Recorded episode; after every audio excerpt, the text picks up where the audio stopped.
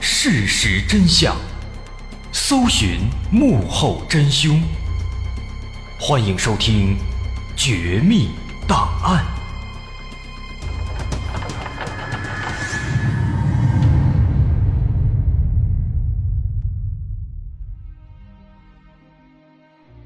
还原事实，探索真相。欢迎来到今天的《绝密档案》，我是大碗。一九六一年四月十二号，前苏联宇航员尤里·加加林乘坐东方一号宇宙飞船登上了太空，成为了第一个进入太空的人类。他也是第一个看到地球全貌的人类。而在此之前的几十年里，虽然航天技术已经有了一定的发展，但是因为技术还不够成熟，人类还不足以把自己送进太空。在那个时候，要想窥探太空的样貌，只能依靠一些动物。在人类探索太空的历程中，有太多动物为了我们的科研探索做出了牺牲。要说到第一个进入太空的动物，相信它会让很多人感到出乎意料。这个动物啊，它既不是猩猩，也不是小白鼠，而是一只果蝇。这只果蝇。它不仅成功的进入了太空，成为了地球上第一个看到太空的动物，而且这只果蝇它还安全的回来了，比之后的其他一些被送上太空的动物们要幸运的多。这件事发生在一九四七年，二战时期，美国从纳粹那里缴获了一批 V 二型导弹，这种导弹速度非常快。可以达到每小时五千六百三十二公里，能够击中三百二十一公里之外的目标。看到如此惊人的数据，科学家们马上就意识到，这种武器背后它隐藏着很高的科研价值。这如此之高的速度，也许可以利用它把一些东西送到外太空，以此来判断和观察外太空的环境。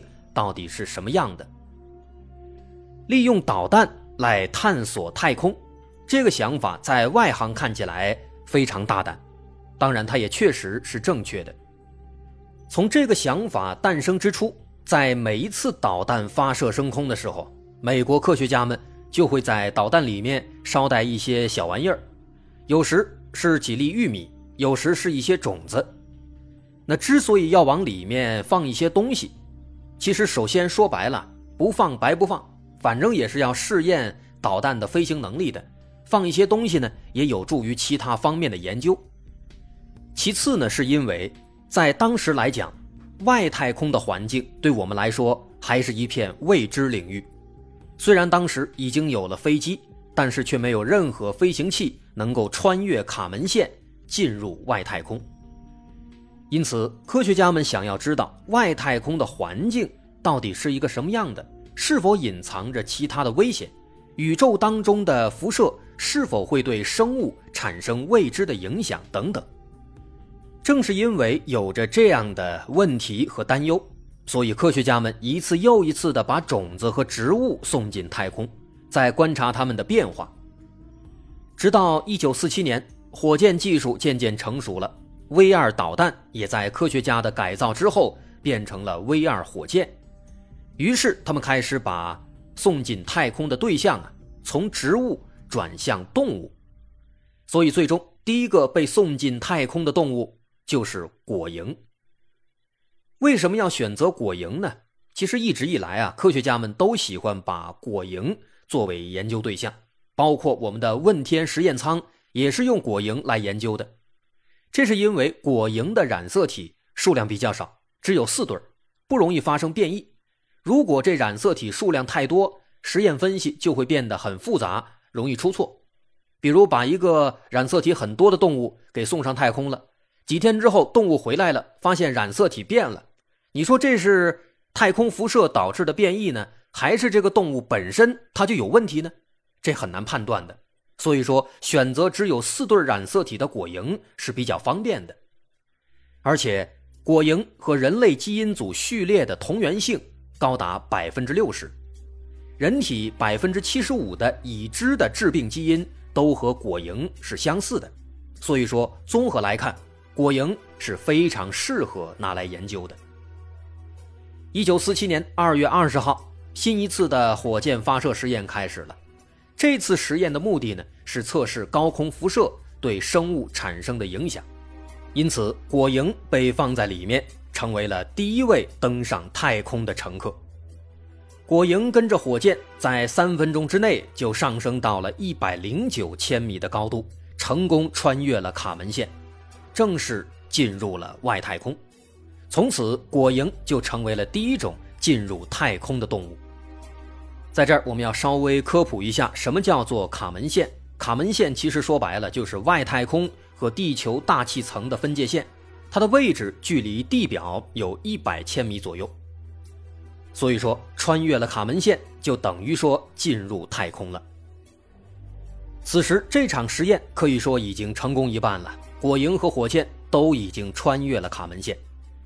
三分钟之后呢，搭载着果蝇的太空舱从火箭里弹出，之后通过降落伞减速，最终安全而且完好的又降落回到了地球。就这样，果蝇为火箭的研究提供了宝贵的。第一手资料，在果蝇的太空之旅结束两年之后，美国又发射了一枚 V 二火箭，把一只名叫阿尔伯特二世的猴子给送上了太空。但不幸的是啊，返回地球时，太空舱的降落伞没有打开，这太空舱狠狠地砸向了地面。这第一只进入太空的猴子在里面被撞死了。不只是果蝇和猴子。在那几十年当中，类似的实验经历过很多次，被送上太空的生物也多种多样。尤其在二战结束之后，美苏冷战拉开序幕，虽然没有了热战争，但是他们之间却展开了各种各样的花式竞赛，其中当然也包括太空竞赛。在这场半个世纪的竞赛当中，美苏两国向太空当中发射了数百颗火箭。其中搭载的各种动物也多达几十个。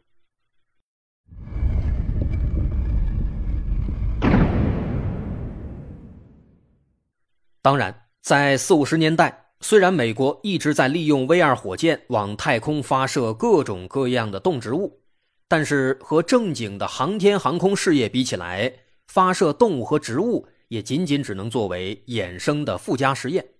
毕竟在那个时期。连卫星都还没有成功上天呢，人类拥有的只有火箭技术，还没有卫星技术。所以相比之下，与其把动物送向太空，不如好好研究一下卫星该怎么被送上去。那相比之下呢，苏联就比较务实。一九五七年十月四号，在两年的不懈努力下，苏联成功发射了人类第一颗人造卫星——斯普特尼克一号。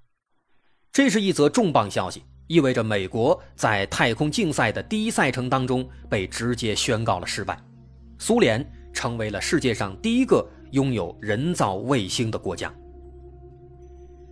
虽然在第一赛程当中美国惜败，但是美国迅速调整战略，打算继续发扬自己积累多年的把动植物送上太空的优势，把重心。从人造卫星转移到了载人航天的工作上来。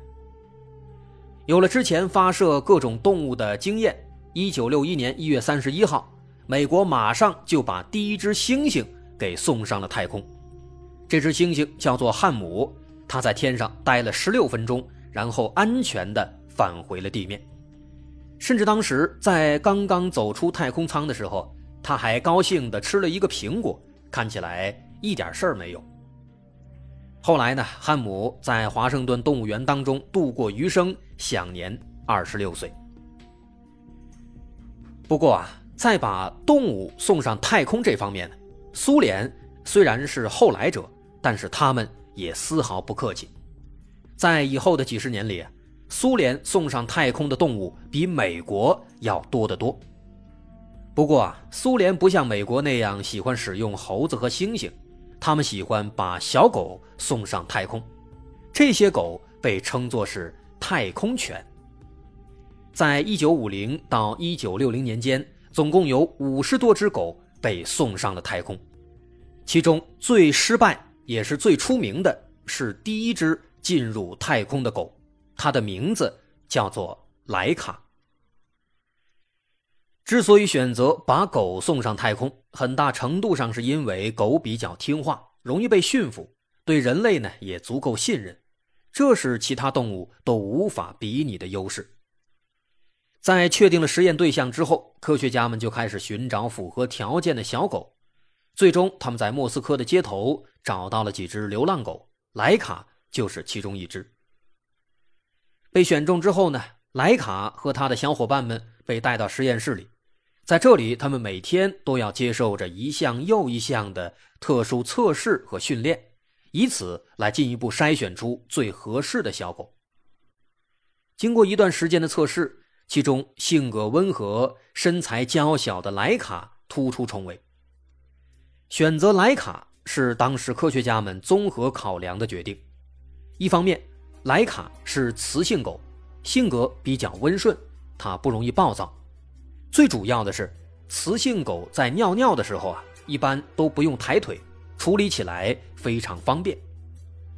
另一方面呢，莱卡是这些小狗当中流浪的时间最长的，它流浪了整整两年，环境适应能力和抗压能力也自然比一般的狗就要强很多。它会有很强的求生欲，同时也意味着它会更加的强壮和聪明。也正因此。科学家们在选择的时候呢，往往会选择流浪狗，而出于种种考虑，莱卡在众多流浪狗当中杀出重围，成为了最终的选择。在临近发射之前，莱卡的身体表面还被安装了各种各样的感应器，用来监测它的呼吸和心跳等等。这样做的目的，当然是为了观察动物被送上太空之后会有什么样的反应。在当时，苏联对美国往天上发射动物的事情呢是知道的，因此，在一九五七年十月四号，苏联发射了人类第一颗人造卫星斯普特尼克一号之后呢，就开始马不停蹄地计划着斯普特尼克二号，而斯普特尼克二号的主要任务之一就是把莱卡送上太空。没错，他不仅仅要把人类第二颗卫星。给送上太空，还要把一只狗一起送上去。这果然是战斗民族啊！方方面面都安排的如此高效紧凑，如此令人惊叹。而更不可思议的还在后面，在人类第一颗人造卫星斯普特尼克一号成功发射仅仅一个月之后，当年的十一月三号，我们人类的第二颗卫星斯普特尼克二号就带着莱卡。一起被送上太空了，关键它还成功了。当然，花开两朵，各表一枝。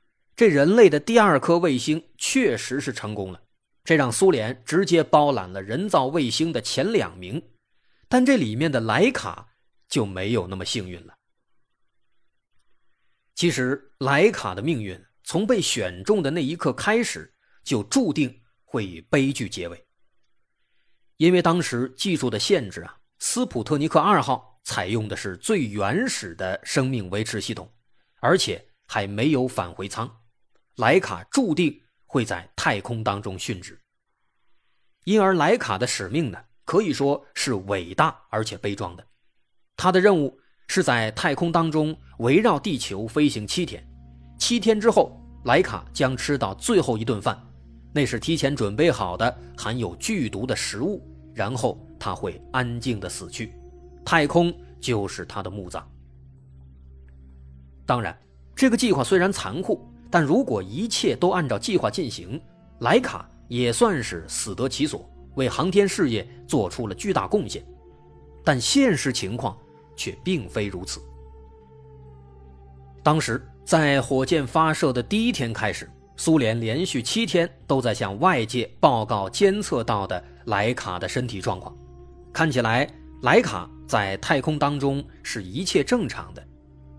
然而实际上，直到四十五年之后的两千零二年，俄罗斯方面才透露，其实当年莱卡早在火箭发射五到七个小时以后就死亡了。当年持续报告了七天的莱卡的身体状况，其实都是伪造的。那莱卡是为什么死的？苏联又为什么要伪造这些莱卡的数据呢？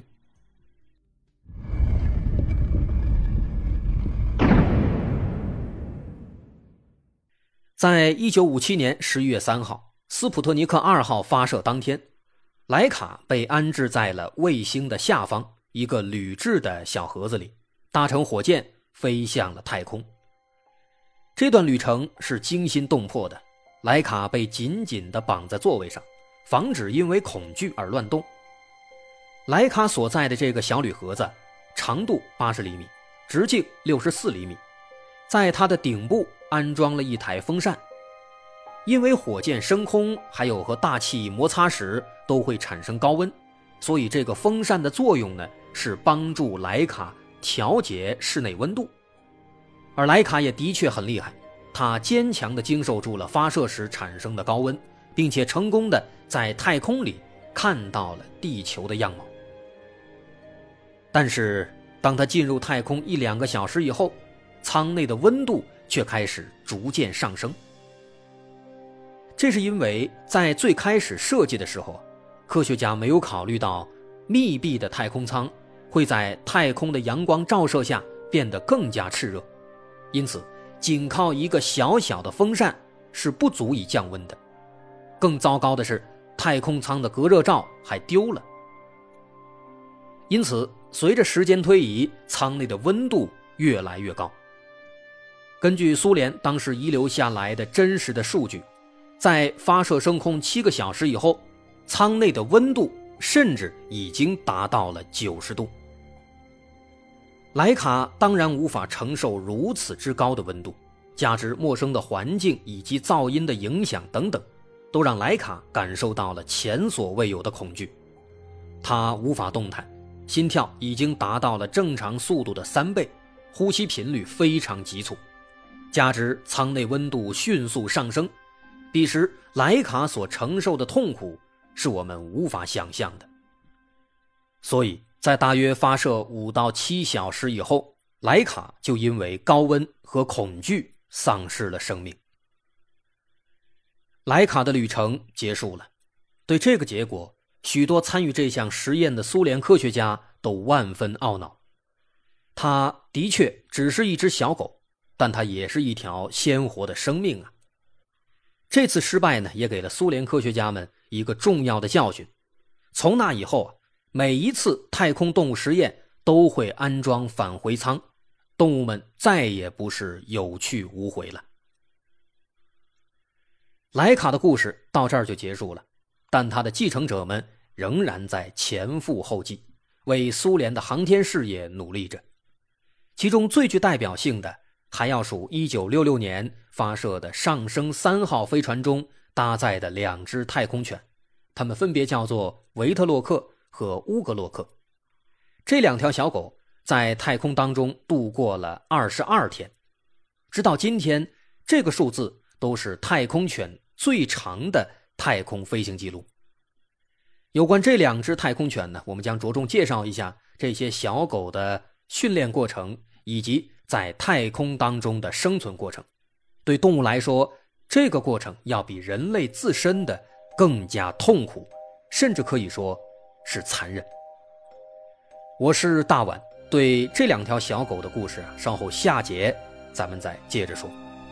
如果您喜欢，欢迎关注我的微信公众号，在微信搜索“大碗说故事”，点击关注即可。我是大碗，感谢收听，咱们稍后下节继续。